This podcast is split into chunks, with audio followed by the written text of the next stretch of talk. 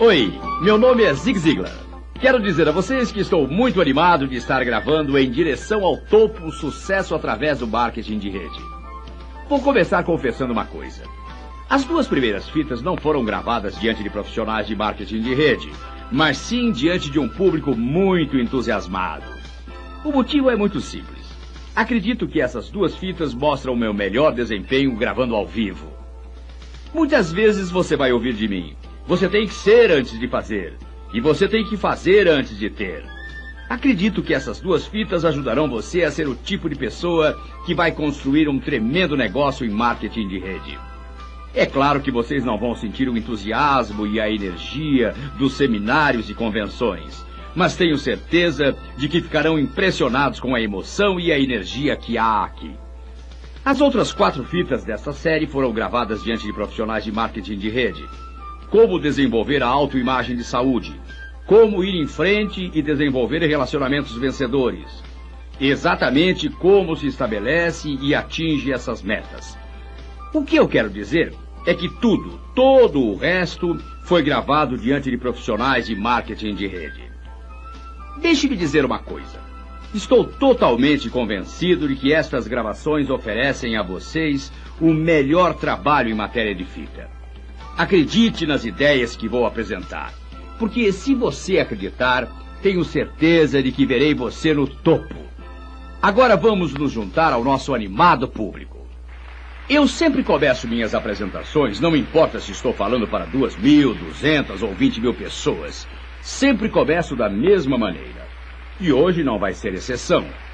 Eu começo fazendo perguntas. E esta é minha primeira pergunta. Quantos de vocês já me ouviram antes? Levantem as mãos, por favor. Ok, muito bem. Bem, vocês já estão aqui, apesar de ser cedo. Agora, minha segunda pergunta é um pouco complicada. Prestem atenção. Quantos de vocês acreditam, honesta e sinceramente, que existe alguma coisa específica que vocês podem fazer nos próximos sete dias que pioraria sua vida pessoal, familiar e profissional? Levantem as mãos. Muito bem. Agora, a terceira pergunta é um tanto óbvia. Quantos de vocês acreditam honesta e sinceramente que existe alguma coisa específica que vocês podem fazer nos próximos sete dias que melhoraria sua vida pessoal, familiar e profissional? Levantem as mãos. Muito bem. Vamos deixar o humor um pouco de lado. Logo vamos trazê-lo de volta, mas agora vamos deixá-lo de lado.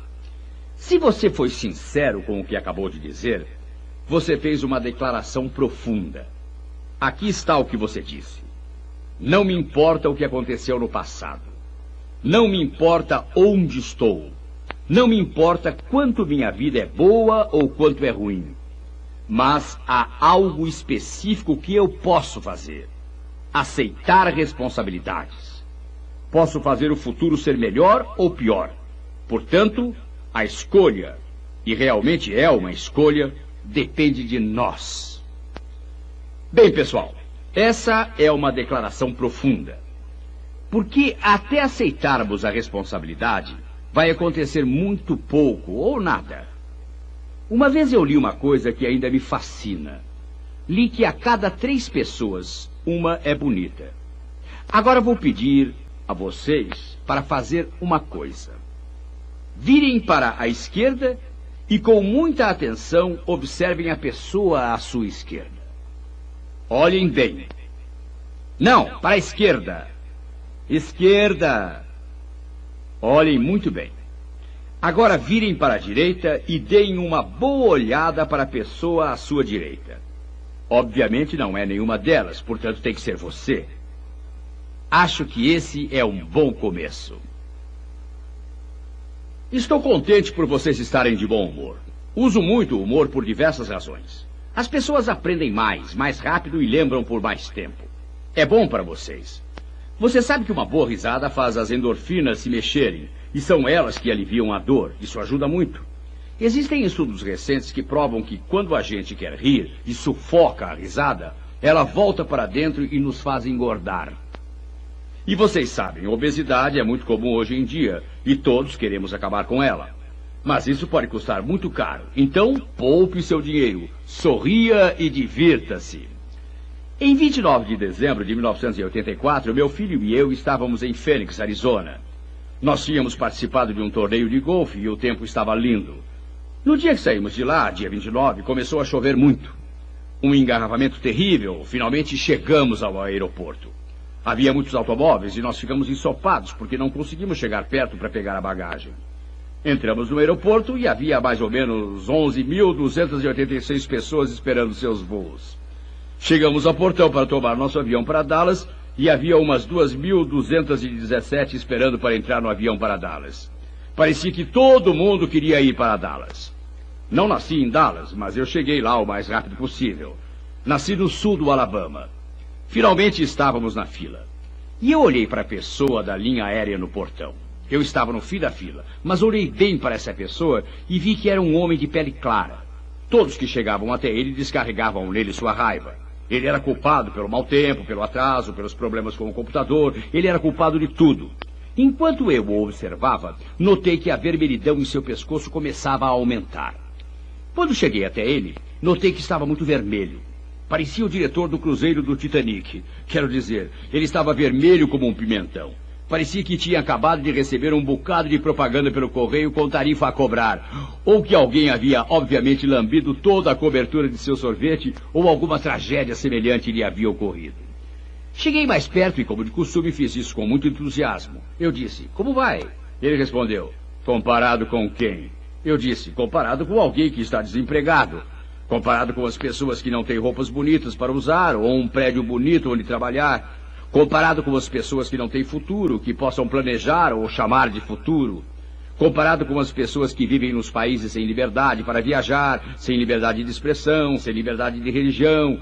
Eu disse: Como vai? Agora estamos falando sobre uma mudança dramática em uma pessoa. Foi dramática, instantânea.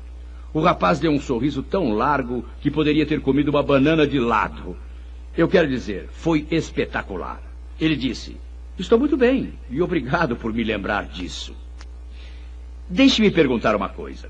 Quantos de vocês acreditam que, como resultado desta conversa que durou no máximo 30 segundos, ele instantaneamente se tornou um funcionário mais valioso, mais eficaz, mais produtivo? Levantem as mãos. Está bem. Quantos de vocês acreditam que, se ele mantiver esta atitude, terá uma boa chance de continuar no seu emprego? Levantem as mãos. Quantos acreditam que ele vai progredir no trabalho? Quantos de vocês acreditam que, se fosse casado e com filhos, teria sido um marido e pai melhor ao chegar em casa? Quantos de vocês acreditam nisso? Não existe dúvida, não é? E o fato de ele estar melhor é resultado de sua mudança de atitude. Sua atitude mudou porque suas ideias mudaram. Você vai me ouvir dizer a mesma coisa diversas vezes. Você está onde está e é o que é porque é isso que tem em sua mente. Você pode mudar o que é e onde está, mudando o que tem na sua mente. Já que você pode escolher o que pensar, você pode mudar sua atitude. Quando você escolhe sua atitude, escolhe seu desempenho. Quando o desempenho é melhor, é mais bem recompensado. Será que isso tudo se soma? E eu vou dizer mais uma coisa a você. Você vai retirar o último depósito de sua mente. Amanhã falará mais sobre o dia de hoje do que nas próximas três ou seis semanas juntas. Por quê? Porque outras coisas virão à sua mente. Agora, como essas ideias são importantes e nós podemos escolhê-las, não faz sentido ter ideias boas em sua cabeça todos os dias? Tudo é uma questão de escolha. Durante 24 anos eu pesei bem mais de 100 quilos, porque eu quis. A razão de eu dizer que foi por escolha é simples, porque nunca comi alguma coisa por acidente. Quando se escolhe comer muito, decide-se ser gordo. É realmente simples. E da mesma forma, escolhemos as ideias que colocamos na mente. Escolhemos nossa atitude. Agora eu quero dizer uma coisa sobre a qual tenho 100% de certeza. Você nasceu para ser um vencedor. Mas para ser esse vencedor, você precisa planejar vencer. Você precisa se preparar para vencer. E só então você pode realmente esperar vencer. Bob Knight, o treinador da Universidade de Indiana, diz com muita eloquência: a vontade de vencer não é nada sem a vontade de se preparar para vencer. Todos queremos vencer, mas quem está disposto a se preparar para vencer? É sobre isso que vamos falar hoje. Vou dizer outra coisa agora. Acho que todos vocês hoje têm certeza que eu estraguei a transparência. Quantos concordam com o que eu disse? Vocês honestamente acreditam que ela está estragada? Bem, na verdade ela não está. Estava só um pouco fora de foco. Não melhorou muito agora, pessoal? Quando a gente acerta o foco, as coisas acontecem. Pontos principais. O primeiro ponto principal aqui é: você é o que é e está onde está porque é isso que tem em sua mente. Você pode mudar isso mudando o que tem na mente. Segundo ponto principal. Se quisermos que as coisas aconteçam em nossa vida, temos que focalizá-las corretamente. Quantos de vocês acreditam que são pelo menos razoavelmente honestos? Levantem as mãos. Vejo que todos levantaram. Quantos de vocês, no dia antes de entrar em férias, conseguem fazer o que normalmente leva dois, três, quatro e até cinco dias para fazer? Levantem as mãos. Muito bem. Agora vou dizer por que isso acontece. Porque você está totalmente focalizado. Em geral, você faz uma lista. Tenho que fazer isto, isso e isso. Você está priorizando as coisas. Você focaliza o que precisa fazer e assume o compromisso de fazer. Você está muito entusiasmado com as férias, então você aceita a responsabilidade de fazer a sua parte para não sobrecarregar os outros enquanto estiver fora. Você se torna um membro da equipe. Pense no que acabei de dizer. O que eu disse é muito simples. É algo que pode ser feito todos os dias. Pense nisso. Puxa, Ziegler, se eu fosse assim todos os dias, isso me mataria. É isso mesmo. Vou contar a vocês o lado positivo disso. O lado realmente positivo é que você conseguiria fazer tanto que uma de duas coisas iria acontecer. Você subiria muito mais rápido ou você faria tudo o que deve fazer em muito menos tempo e teria muito mais tempo para seu estudo e crescimento pessoal. Isso daria mais tempo para curtir sua família e também para fazer outras coisas. Quero enfatizar outro ponto agora que é muito simples. Não estou falando e não vou falar de autorrealização. Vou falar de crescimento pessoal. Existe uma diferença enorme. Autorealização pessoal é aquilo de que vocês ouvem falar toda hora. É narcisismo. Eu estou falando sobre o alterofilista, que não faz outra coisa exceto levantar peso e gasta mais ou menos 78% do seu tempo em frente ao espelho, admirando seu corpo magnífico. Estou falando do estudante que não faz nada, o estudante eterno que tem sempre o seguinte pensamento: se eu for convidado para um show de TV e eles me fizerem essas perguntas bobas, terei satisfação em responder. É para glorificação pessoal. É o mar morto.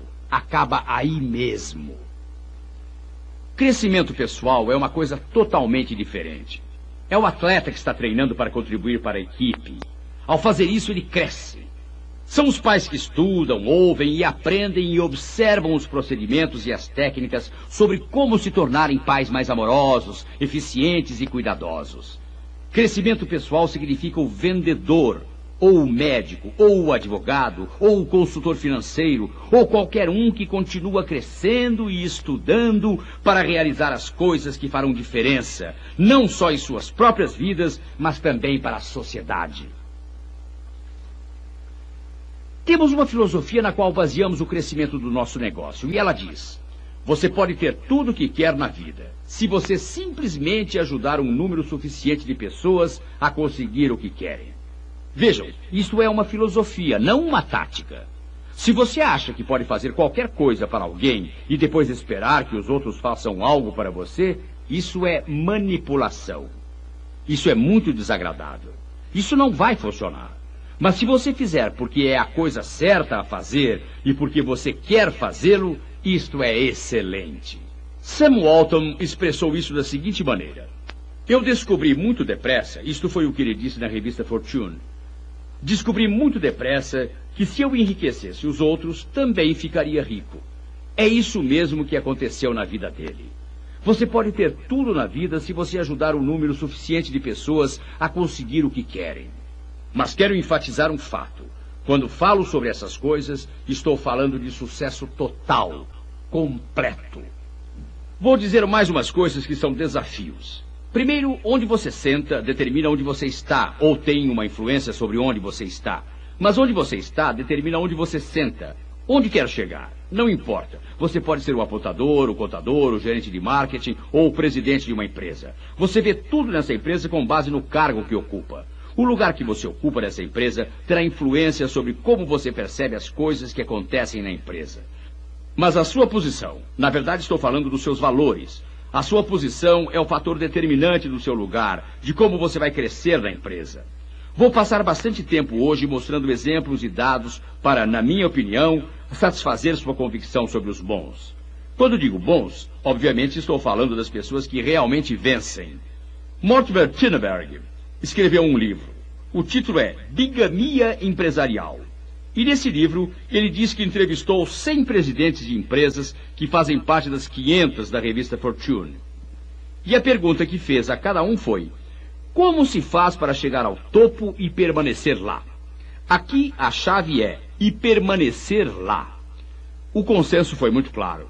Você desenvolve sua carreira com honestidade, caráter e integridade e então todos incluíram a palavra motivação. E então somaram tudo e disseram: qualquer um que acredita que pode chegar ao topo e permanecer lá sem ser honesto é bobo. Isso é muito forte. Para realizar nossos objetivos, temos que planejar e nos preparar. Quantos de vocês gostam de futebol americano? Levantem as mãos. Acho graça quando as pessoas dizem, puxa, eles fizeram essa jogada no segundo tempo. Ou, você viu que jogada espetacular naquele lado do campo? Sabe, eu fico olhando o cara com a bola. A única coisa que sei realmente sobre futebol americano é que quando o juiz apita uma falta do Dallas Cowboys, ele está errado. Essa é a única coisa que sei. Vou contar a vocês uma coisa sobre esse futebol e a NFL. Vocês sabiam que um pouco mais de 20% de todos os pontos marcados são marcados nos dois últimos minutos do primeiro tempo e nos dois últimos minutos antes do fim do jogo? Em quatro minutos eles marcam 20% dos pontos. Isso é três vezes mais rápido do que marcam em qualquer outro período de quatro minutos. Por que isso? Muito simples. Porque eles planejam marcar os pontos. Eles passam a semana se preparando para marcar. E porque planejam, porque realmente se preparam bem, eles esperam mesmo marcar pontos. O que vou dizer agora vai deixar vocês chocados. Eles também marcam pontos porque a defesa do time adversário coopera bastante e ajuda-os a marcar. Bem, vocês podem dizer, Ziegler, essa é a coisa mais boba que já ouvi de um adulto. Quando preparam uma defesa especial, eles chamam de defesa preventiva. Eles preparam seus jogadores de defesa, colocam em campo, preparam uma grande jogada. Treinam essa defesa preventiva a semana toda. E você diz que a defesa coopera? Certamente, eu repito. A defesa coopera e ajuda os outros a marcar. Mas não fazem isso de propósito. Vou enfatizar uma coisa. Faz muitos anos um rapaz chamado Job disse isso. Aquilo que eu tanto temia passou. Os psicólogos vão dizer a você, durante um minuto de Nova York, só para você saber, um minuto de Nova York tem 38 segundos. Os psicólogos vão dizer durante um minuto de Nova York que sua mente vai atrair o pensamento mais forte que você tem. Por exemplo, você sabia que quando o policial persegue alguém na estrada e deixa as luzes piscando, aquelas que giram, o carro dele tem sete vezes mais chance de ser batido do que se as luzes não estivessem acesas. Os psicólogos chamam isso de efeito bruxa. Somos atraídos por isso. Agora, quando os jogadores decidem jogar na defesa preventiva, como vocês sabem, eu tenho o privilégio de ver isso bem de perto, estar junto à ação de vez em quando. E o que eles fazem, e estou certo de que vocês já fizeram isso, quando jogam na defesa preventiva, os técnicos ficam berrando para os jogadores que estão no campo. Os homens de linha gritam para os jogadores de defesa: Cuidado, não deixe ele ficar atrás de você! Cuidado com ele, não deixe ele chegar perto! Eles estão morrendo de medo que os outros vão marcar pontos. Agora vou perguntar uma coisa. Quantos de vocês já usaram um taco de golfe? Quantos já participaram de uma jogada realmente especial, difícil, de golfe, morro acima? O jogador faz tudo direito, parece que a bola vai bem ao ponto certo, mas na hora faltam alguns centímetros. O jogador se irrita e diz: Ora, ora, a última coisa que eu pensei foi cuidado para a tacada não ser curta demais. Foi a pior coisa que ele poderia ter pensado. Não assisti o jogo quando Patsy Sheehan e Judy Inkister jogaram o torneio de mulheres de 1992, mas vi o fim da entrevista. Sheehan tinha dado cinco tacadas a menos que Inkster. E o entrevistador estava pedindo a Patsy Sheehan para explicar a vitória. Ela disse: Bem, eu ficava dizendo a mim mesma: mande a bola bem no lugar certo. Um pensamento positivo. Agora vou contar um exemplo um pouco embaraçoso da minha própria vida. E ninguém vai acreditar que eu fiz isso. Dizem que uma confissão honesta faz bem para a alma. E espero que isso vá ajudar meu golfe também. Eu estava em Owensboro, Kentucky, faz umas três semanas, e nós estávamos jogando golfe no clube. E naquele dia eu estava ótimo. Minha atacada mandava a bola longe para o lugar certo. Eu estava indo muito bem. Quando chegamos ao sétimo buraco, não sei o que aconteceu. Minha jogada foi horrível. Subiu lá para o alto e acabou caindo no jardim do vizinho. em minha jogada seguinte eu pensei, e ainda não acredito que foi isso que eu pensei. Eu pensei, posso garantir que nunca vou conseguir jogar como da última vez. Bem, o que vocês acham que eu imaginei naquela hora? Como foi minha visão naquela hora? Já entenderam? Com certeza. E eu não consegui fazer a bola chegar onde eu queria, como antes. Ela ficou um metro adiante do meu alvo. E o que estou dizendo agora? Estou dizendo que a gente colhe o que planta. Vocês ouviram? A gente colhe aquilo que planta. Você planta aquilo que quer colher. Quantos de vocês lembram da tragédia em São Francisco há uns 10 anos atrás, quando os San Francisco 49ers ganharam dos Dallas Cowboys na partida de desempate? Vocês se lembram dessa tragédia? Existem alguns que ainda acham que isso não foi uma tragédia, mas foi. Vou contar o que aconteceu. Eles tinham nos dado uma surra. Eles tinham literalmente acabado conosco durante o torneio. 39 a 6. E o jogo não foi o jogo, foi uma matança. Depois que o Dwight Clark pegou aquela magnífica bola, vocês se lembram? Ele pulou 28 pés no ar no final do jogo e pegou a bola nos últimos dois minutos. Insisto em dizer, ele pegou aquele passe que era certo. No dia seguinte, em Dallas, Texas Sherman que era o presidente dos Cowboys na época, estava conversando com um jornalista e ele perguntou: Tex, o que aconteceu? Tex não somente explicou a derrota, mas ele deu uma lição de vida com sua resposta. Os Dallas Cowboys chegaram lá determinados a não perder o jogo. Os San Francisco 49ers chegaram lá determinados a ganhar o jogo. Pessoal, vocês vão aprender o que é vencer, porque nasceram para vencer. Mas para serem os vencedores, eu lhes digo que terão que planejar vencer. Você precisa se preparar para vencer. E só então, só aí é que pode realmente esperar vencer. Por que acha que é um vencedor? É muito simples. Você foi criado para realizar. Você foi criado para ser um sucesso. Você tem a semente da grandeza. Mas Zig, espere, preciso lhe contar sobre o meu passado. Vou dizer a você o que o Dr. Tony Colpole diz sobre o seu passado. Ele diz que o seu passado é importante porque levou você até onde você está. Mas, embora muito importante, o seu passado não é tão importante quanto o seu futuro. A maneira de você ver o seu futuro determina seu modo de pensar hoje. Suas ideias hoje determinam o seu desempenho de hoje e o seu desempenho de hoje tem influência direta sobre o seu futuro. Quantos de vocês sabem que isso é verdade? Está bem. O Dr. Compor também disse: Veja, eu conheço o seu passado, sei que você sofreu abusos, sei que você foi criado por pais alcoólatras, sei que você passou por uma falência, sei que você passou por dificuldades pessoais, sei de tudo isso. E muitas dessas coisas foram realmente traumáticas. Mas por mais traumáticas que tenham sido, essas coisas não são tão importantes quanto o seu modo de encarar o futuro. O Dr. John Maxwell, meu amigo de San Diego, na Califórnia, diz que se existe esperança no futuro, existe poder no presente. Ah, eu gosto disso. É disso que estamos falando hoje. Vou dizer a vocês porque sei que nasceram para vencer. Um estudo recente com 300 líderes mundiais, e eu estou falando de Roosevelt, Churchill, Madre Teresa, estou falando de Helen Keller, Martin Luther King, Mahatma Gandhi, homens e mulheres desse calibre. E nesse estudo foi observado que 25% deles tinham alguma séria deficiência física, como Helen Keller, que era cega, Roosevelt teve paralisia infantil, e os outros 75% tinham alguma deficiência física, ou sua infância foi muito pobre, ou sofreram abuso quando crianças. Vou lhes dizer uma coisa, pessoal. O que acontece com você não é a coisa mais importante de sua vida. O mais importante é como você lida com o que acontece. Não é onde você começa, é onde chega. Neil Rubenstein, o presidente da Universidade de Harvard, o pai dele é guarda de prisão e a mãe faz bicos como garçonete. Ele disse que aprendeu logo cedo na vida que existe uma ligação direta e influente entre desempenho e recompensa. E ele aceitou a responsabilidade. Vou lhes contar uma coisa sobre responsabilidade. Vejam, muitos americanos não aceitam a responsabilidade pelo seu futuro, e eu acho que é porque isso começou há milhares e milhares de anos. Começou no Jardim do Éden, Vocês lembram da história? Deus pôs Adão e Eva no paraíso e disse: É seu. Mas ele disse que eles tinham que cuidar daquilo. Naquele tempo nem havia ticket de almoço. Ele, ele disse: é, Vocês precisam cuidar do jardim, ele é todo seu, mas vocês devem mantê-lo lindo. Ele disse: Existe uma árvore no meio do jardim. Não comam seus frutos. Não toquem neles. Bem, vocês sabem o que aconteceu. Eles comeram os frutos. Ainda existe muita gente que acredita que foi a maçã daquela árvore que criou os problemas do homem. Você e eu entendemos que quem criou os problemas foram aquele homem e aquela mulher. Eles comeram os frutos naquela noite. Deus veio ao paraíso e disse: Adão, isso não é literal, vocês sabem. Onde você está? Agora Deus sabia onde Adão estava. Aqui, Deus. E Deus lhe fez uma pergunta muito simples: Adão, você comeu aquele fruto?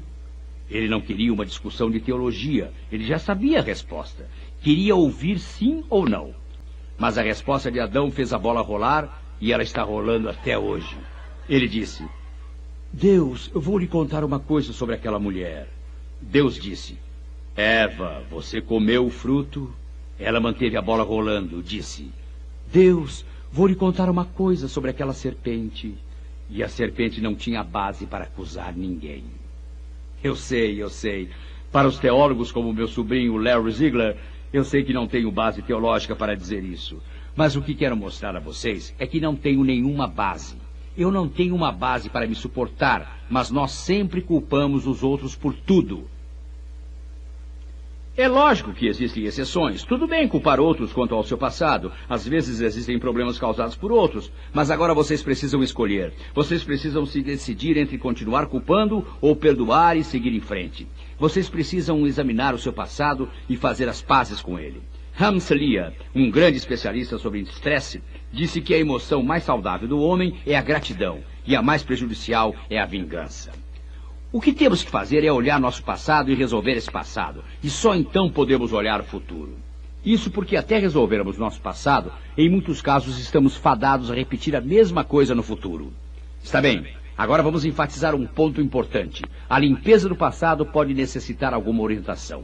Talvez vocês precisem de ajuda, mas se o passado for um problema, eu os estimulo a lidar com ele. Então conseguimos olhar o presente e dizer: ah, eu me encontro nesse ponto e esse é o meu futuro. Aceito responsabilidade por ele e vou elaborar um plano. Lembre-se, 75% dos 300 líderes mundiais passaram por dificuldades quando crianças. Vou ser mais específico. Vamos voltar à Carolina do Norte e à Carolina do Sul. Vivi 15 anos fantásticos lá. Nos primeiros 15 anos da minha vida, eu trabalhava com vendas diretas. Eu vendia panelas. Nós fazíamos demonstrações para grupos. Eu cozinhava, sabem como é, e a dona de casa convidava seis ou oito casais e nós vendíamos as coisas. Depois de alguns anos, finalmente fiquei meio inteligente e entendi que precisava de ajuda. Coloquei um anúncio no jornal procurando alguém para lavar a louça, cozinhar e limpar a cozinha. Uma senhora chamada Gary Arrold respondeu o anúncio. Só para lhes contar um pouco da Gary, o trabalho dela para sustentar as crianças era fazer bolos e costurar para fora. Isso nos diz algo sobre a personalidade dela, não diz? Ela era muito calma. Gary e eu tivemos uma conversa. Quando a entrevista estava acabando, ela disse: Zig, preciso avisar. Eu adoro cozinhar, não há dúvida. Ela disse também: Sou muito boa cozinheira, não estou me gabando. Sou uma boa cozinheira. E ela contou: Nem me incomodo em lavar a louça, nem acho ruim limpar a cozinha. Mas, Zig, sou uma pessoa muito tímida. Não me relaciono bem com as pessoas e elas não se relacionam bem comigo. Nunca me chame para participar de uma demonstração. Eu vou fazer o trabalho e você cuida da conversa. Logo vi que Gary e eu nos daríamos bem. Nenhum problema nesse ponto. Durante dois meses foi fantástico. Funcionou perfeitamente. Então, uma noite falei mais do que devia. Quantos de vocês já passaram por isso? Ok, prometi demais. Falei com Gary. Gary, estou com um problema. Você precisa me ajudar. Ela disse: O que você quer que eu faça? Minha resposta: Gary, quero que você entregue essa mercadoria amanhã e ensine as senhoras a usar as panelas no fogão delas. Agora, 99% de vocês vão se identificar com o que vou dizer. Ela ficou horrorizada. Imediatamente, e até dava para ver isso, ela começou a tremer. Ela disse: Eu não vou conseguir, eu não vou conseguir. Minha resposta: Você não vai conseguir o quê, Gary? Ela disse: Eu não vou conseguir entregar as panelas e ensinar as senhoras a usá-las. E eu disse: Gary, todas as noites dos últimos dois meses, você mostrou à dona de casa exatamente como usar as panelas no fogão dela. Ela disse, sim, Zig, mas você está sempre aqui. Eu sei que se errar, você me ajuda. Eu respondi, Gary, você não vai ter nenhum problema. Na verdade, eu não consegui convencer Gary. Finalmente ela disse, Está bem, mas eu não vou conseguir dormir essa noite. Eu vou estar um lixo quando chegar aqui amanhã. Vai ser uma experiência horrível para mim, mas não quero que cortem o meu pescoço. Você se meteu em encrenca, então, então eu vou ajudar. Eu me lembro muito bem da última coisa que ela fez quando saiu do carro naquela noite. Ela me lembrou a minha mãe. Ela me apontou o dedo e disse: Zig, eu vou tirar você dessa. Mas já estou avisando que se isso acontecer de novo, será o seu pescoço, não o meu, a ser cortado. Eu vou ficar numa pior até amanhã à noite, quando isso acabar. Na noite seguinte, recebi um dos dez telefonemas mais entusiasmados da minha vida. Gary estava como que em transe. Você não vai acreditar que dia eu tive hoje. Quando cheguei na casa da primeira família, me ofereceram café e bolo. Eles foram muito gentis e me disseram quão profissional eu era. E imagine, Zig, disseram até que tenho boa personalidade. Você consegue acreditar nisso? Até me convidaram a voltar com minhas filhas e disseram, nessa ocasião, Gary, nós é que vamos cozinhar. Você não precisa fazer nem isso. E ela me contou ainda. Três das seis pessoas prepararam café e bolo e todos disseram quão profissional e eficiente eu era. E Gary me disse, Zig, adorei cada minuto. Pode deixar que eu farei isso de novo sempre que você precisar. Pessoal, não foi no mesmo dia, naquele mês ou naquele ano, mas pouco menos de cinco anos mais tarde, Gary Arrowwood se tornou a vice-presidente responsável pelo treinamento em vendas de uma enorme empresa de cosméticos. Hoje, ela e o marido Bob Albertine moram em San Rafael, na Califórnia, e fabricam cosméticos para diversas empresas. Bem, pessoal, vamos enfatizar um ponto. Durante toda a sua vida, Gary se considerava de modo negativo. Não tenho boa personalidade, não me relaciono com pessoas, sou tímida. O estudo da US Air de março de 1990 informou que as pessoas se auto-ensinam. Certamente é uma indicação de como será o seu desempenho. Isso me afetou de maneira dramática. Prometo que vocês estarão conversando consigo mesmo antes de ir dormir hoje à noite. Aliás, o Dr. Joyce Brothers diz: as pessoas que conversam consigo mesmas têm uma inteligência acima da média. Então vamos lá, pessoal. Agora, e aí vem uma opinião pessoal minha. Acho que está certo a gente responder. Mas se de repente notarem que estão dizendo: Ah, acho que vocês foram um pouco longe demais, não é? Sabem do que estou totalmente convencido? Acredito que hoje, nesse público, existem literalmente dezenas de Gary Airwood que simplesmente não estão inspiradas, não estão motivadas. A motivação é a faísca que acende um imenso fogo de conhecimento. Independentemente de quanto vocês souberem, a menos que coloquem isso em ação, nada irá acontecer. Um dos motivos para eu recomendar às pessoas que façam anotações durante esses seminários é o seguinte. No mês passado, o pessoal da Universidade de Harvard fez uma pesquisa e eles disseram que as pessoas que aproveitam mais o seminário são as que primeiro chegam com grandes esperanças, segundo, anotam o que ouvem e terceiro, fazem uma reunião sobre o assunto depois do seminário. A reunião de vendas de hoje pode ser com o seu marido ou esposa, com alguém da empresa ou até com um amigo. Durante a conversa, elas dizem: Veja minhas anotações. O que acham disso? O que entendeu daquilo? Recomendamos a vocês tomarem nota, amigos, porque na vida perdemos muitas coisas. Saibam que a repetição é a mãe do aprendizado. Isso a torna o pai da ação, isto é, o arquiteto da realização. Vou lhes dizer por que a repetição é tão importante. Quantos de vocês usam um relógio de pulso? Levantem as mãos. Agora não olhem para ele. Quantos de vocês estão com o mesmo relógio há um ano ou mais? Levantem as mãos. Vocês sabiam que o americano médio olha para seu relógio de pulso mais de 200 vezes por dia? Quando me contaram isso, achei que era a coisa mais boba que eu já tinha ouvido em minha vida. Bem, se alguém olha para o relógio de pulso mais de 200 vezes, isso representa os últimos 10 minutos antes do almoço e os últimos 10 minutos antes de sair do trabalho. Mas se eu olhasse para meu relógio 200 vezes por dia, estaria apenas olhando para o meu pulso. Que loucura! Então, um dia quebrei a corrente do relógio e nos dois dias seguintes usei o relógio no bolso. Nesses dois dias, posso apostar que olhei para o meu pulso vazio umas 4 mil vezes. Quantos de vocês sabem sobre o que estou falando? Se vocês estão usando o relógio de pulso há um ano, já olharam para ele milhares de vezes e podem apostar que nem sabem como ele é. Vou fazer três perguntas sobre o seu relógio. Não, não, não respondam em voz alta. Está bem? O seu relógio tem numerais ou algarismos romanos? Quantos não sabiam a resposta dessa primeira pergunta? Segunda, ele tem algarismos? Ou será que são riscos, pontos, marcas, emblemas? Ou será que é uma combinação de tudo isso? Agora a terceira pergunta é difícil, porque é composta de quatro partes. E a resposta não é de múltipla escolha. O que existe no ponto que indica meio-dia ou meia-noite? Pensem mentalmente no desenho do seu relógio. O que existe nesse ponto que indica 12 horas? E no das 3 horas? E no das 6 horas? E no das 9 horas? Agora pensem com atenção.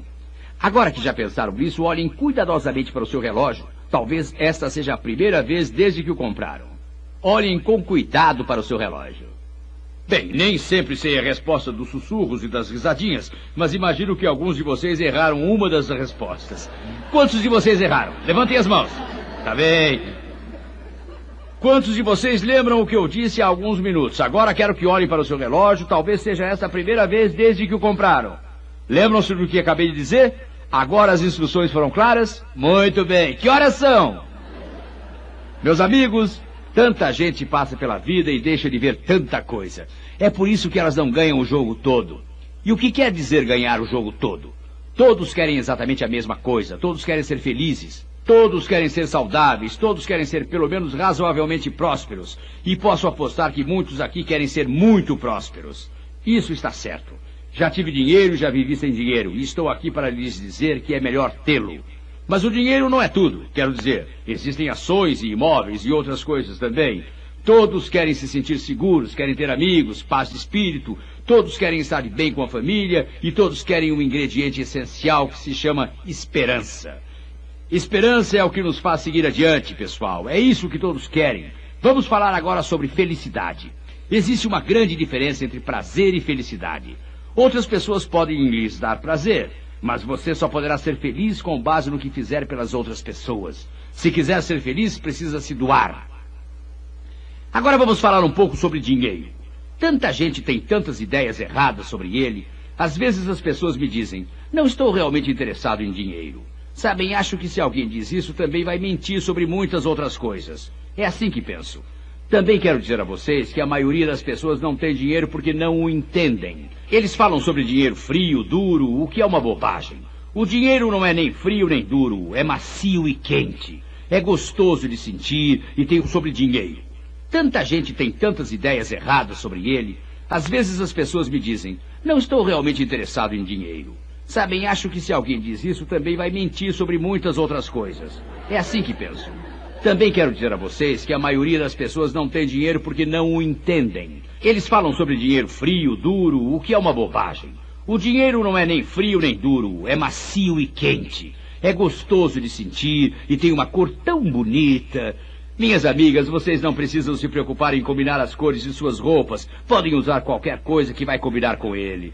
Na verdade, quanto mais se tem, mais se acumula. Vocês sabem, dinheiro chama dinheiro.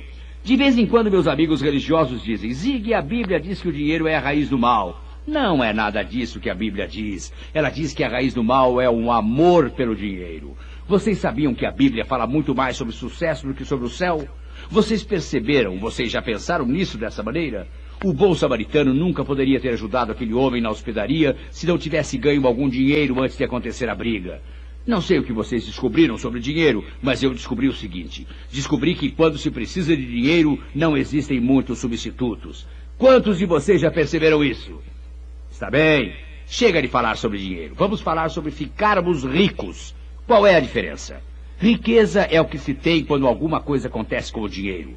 Como o que o dinheiro pode comprar.